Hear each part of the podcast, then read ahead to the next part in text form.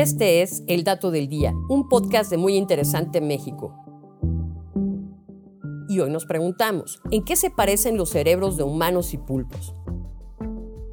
Aunque a simple vista no nos parezcamos en nada, en realidad los cerebros de los pulpos y los humanos guardan bastantes semejanzas. A pesar de su extraña apariencia, los pulpos han demostrado tener ingenio y destreza increíbles, siendo capaces de manejar tapones de rosca, escapar de su acuario para comerse un pez vecino e incluso regresar chorros de agua para apagar las luces de su acuario, aunque esto también lo pueden hacer para fastidiar a sus cuidadores.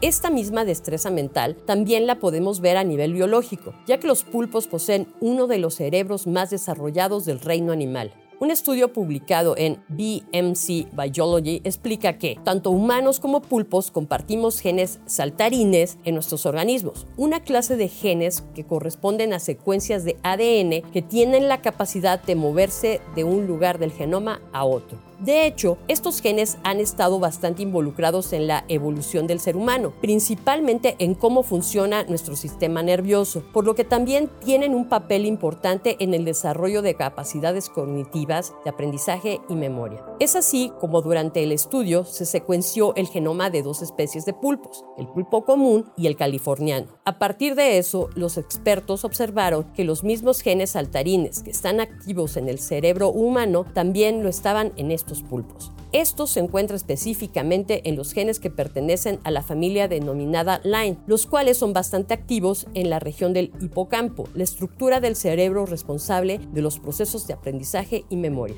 Es por eso que los pulpos son animales tan curiosos e inteligentes, capaces de resolver laberintos, reconocer gente, aprender mediante la observación y usar materiales de su entorno, como la corteza del coco, para crear refugios. Los científicos se percataron de la similitud cuando, bajo un microscopio, vieron una señal de actividad de estos genes en el óvulo vertical de los pulpos, que básicamente cumple la misma función que el hipocampo en los humanos, es decir, es la estructura del cerebro donde se encuentran las capacidades cognitivas.